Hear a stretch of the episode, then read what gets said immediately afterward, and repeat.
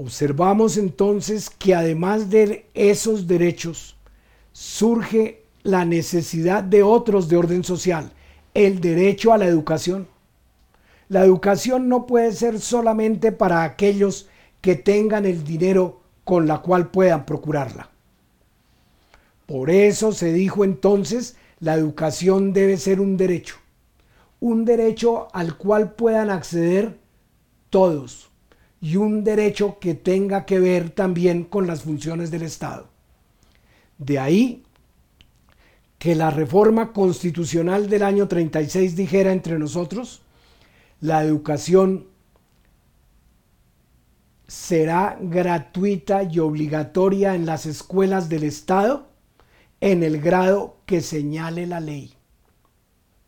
Lo que pasa es que, como bien lo apuntaba el profesor Gerardo Molina, las autoridades públicas no le dieron desarrollo cabal a esa norma constitucional porque no señalaron para algunos casos ni siquiera el grado cero para la educación primaria. Hoy la educación es un derecho en nuestra constitución, hasta el grado noveno. Y entonces, ¿esto qué implica? Que para el Estado surge un nuevo deber que antes no tenía. El deber, el derecho a la educación implica deberes de orden social. Implica entonces la construcción de escuelas, de colegios, la dotación con materiales de enseñanza, la dotación con laboratorios, la capacitación de los docentes. Por eso existieron entonces en Colombia las escuelas normales para formar educadores. Por eso en la facultad, en la Universidad Nacional, se, crearon, se creó la Facultad de Ciencias de la Educación para capacitar como licenciados a los profesores que iban a enseñar en, en el nivel secundario. Por eso se procura la formación de los docentes universitarios para que puedan brindar mejor educación. Por eso la preocupación de llevar ya no solamente la educación primaria, ya no solo la educación secundaria, sino la de impulsar las universidades públicas. Bogotá contribuye con una, la Universidad Distrital, y es bueno que lo tengamos en cuenta. De manera que, de esa manera, nosotros vamos teniendo un derecho nuevo, el derecho a la educación. Pero además, el derecho a la salud pública el derecho a la salud no puede seguir siendo, se dijo en 1936, algo que quede librado a la caridad. La caridad es una excusa que se le da al Estado para no cumplir con los deberes sociales.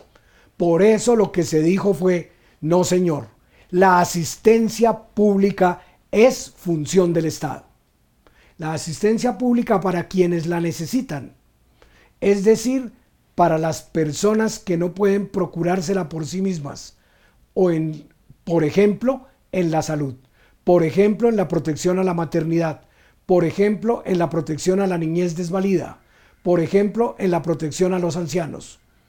Allí está incluido un nuevo derecho, que implica también para el Estado formar médicos, formar personal auxiliar de los médicos, suministrar drogas, suministrar tratamientos, tener hospitales públicos, procurar la salud como uno de los estandartes de un nuevo paradigma del Estado, de un nuevo paradigma de los derechos.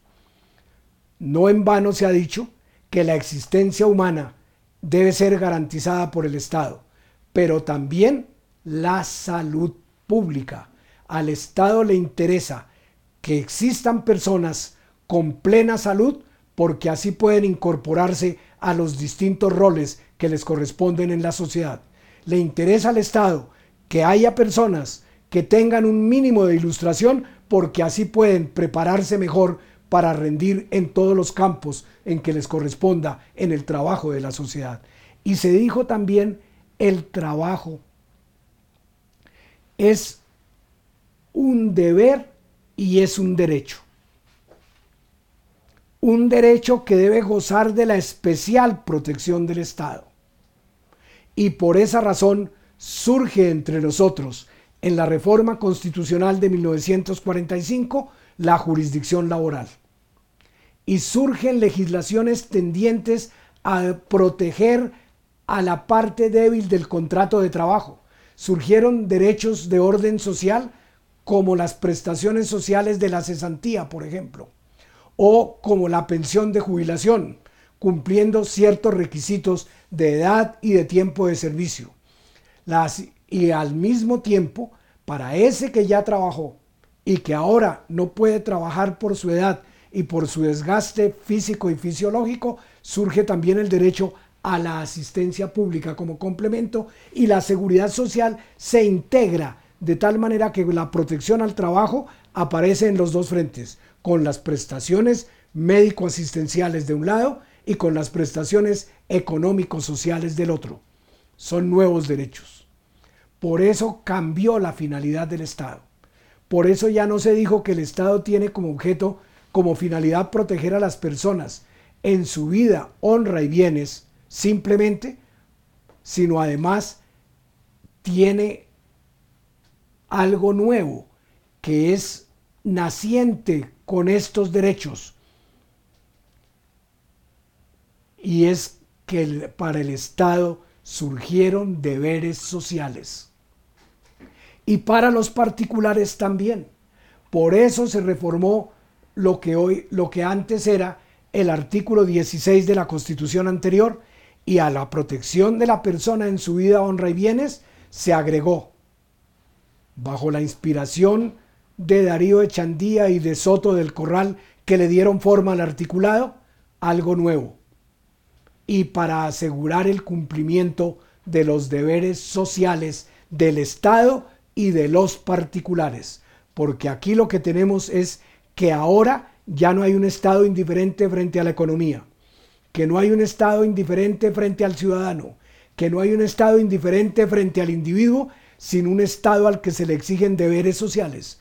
Pero si tiene deberes sociales, tiene algo que debe ser apenas obvio, no puede dejarse la economía para que ella se conduzca de acuerdo con la mano invisible de la oferta y la demanda. No, el Estado tiene que intervenir entonces en la producción, distribución y consumo de la riqueza, como lo dijo la reforma constitucional de 1936, y por eso se dijo, la propiedad es una función social que implica obligaciones. Eso cambia la interpretación del Código Civil.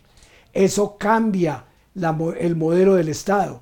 Eso nos lleva a que surja entonces en toda su plenitud la protección al trabajo y la dirección de la economía por parte del Estado. Por eso fueron creadas instituciones descentralizadas. Por eso surgieron las empresas sociales y económicas de orden estatal, que se rigen, que cumplen funciones descentralizadas de derecho público, aunque puedan regirse en ámbito de competencia por el derecho privado. Eso pertenecerá a la técnica de la legislación, pero allí quedó de antemano establecido en la Constitución. Por eso se le cambia entonces el epígrafe al título tercero de la Constitución y se denomina entonces ya no de los derechos individuales, sino de los derechos individuales y las garantías sociales. A esos derechos se les denomina derechos de segunda generación. Los de la primera fueron los individuales de la Revolución Francesa. Ahora surgen los derechos sociales de segunda generación que tienen como antecedente inmediato a nuestra reforma constitucional de 1936 lo que aconteció con la República Española de 1931, que ahogó en sangre la dictadura de Franco luego de la guerra civil de, en esa nación, del 36 al 39. Y así tenemos, lo mismo ocurre, por ejemplo, con la constitución belga de 1931, había acontecido también llevar a las constituciones derechos de orden social con la Revolución Mexicana de 1917, con la Revolución de 1915, con la Revolución Soviética del año 17 y poco a poco, después de la Segunda Guerra Mundial, se abre campo, no al control de los instrumentos de producción por parte del Estado, sino a lo que se denominó el estado de bienestar antecedente inmediato de lo que ahora denominamos el Estado social de derecho. Pero Estado social que no puede abandonar los parámetros de la democracia, ni puede ahogar las libertades públicas. Por eso se ha dicho que el Estado social de derecho debe ser también un Estado democrático de derecho. Por eso nuestra Constitución, en el artículo primero, habla con absoluta claridad. Colombia es un Estado social de derecho, pero luego fija sus características y al fijar sus características en armonía con el preámbulo de la Constitución, dice que debe ser un Estado que procure un orden justo en una democracia de orden político, económico y social. Esas dos, esa norma del artículo segundo que se ata al, artículo primero y que se atan al preámbulo de la Constitución van marcando la fisonomía del Estado colombiano, a cuyo servicio no está el individuo, es exactamente al revés. No es el individuo al servicio del Estado, sino el Estado, las autoridades públicas al servicio de las personas. Por eso se ha dicho que nuestra constitución gira alrededor de la persona humana. Por eso se ha dicho que es una constitución antropocéntrica. Posteriormente tendremos que ampliar lo que hoy hacemos ahora como una introducción sobre el contenido de los derechos fundamentales porque tendremos que relacionarlo con los derechos humanos y con el derecho humanitario en una charla posterior. Muchas gracias.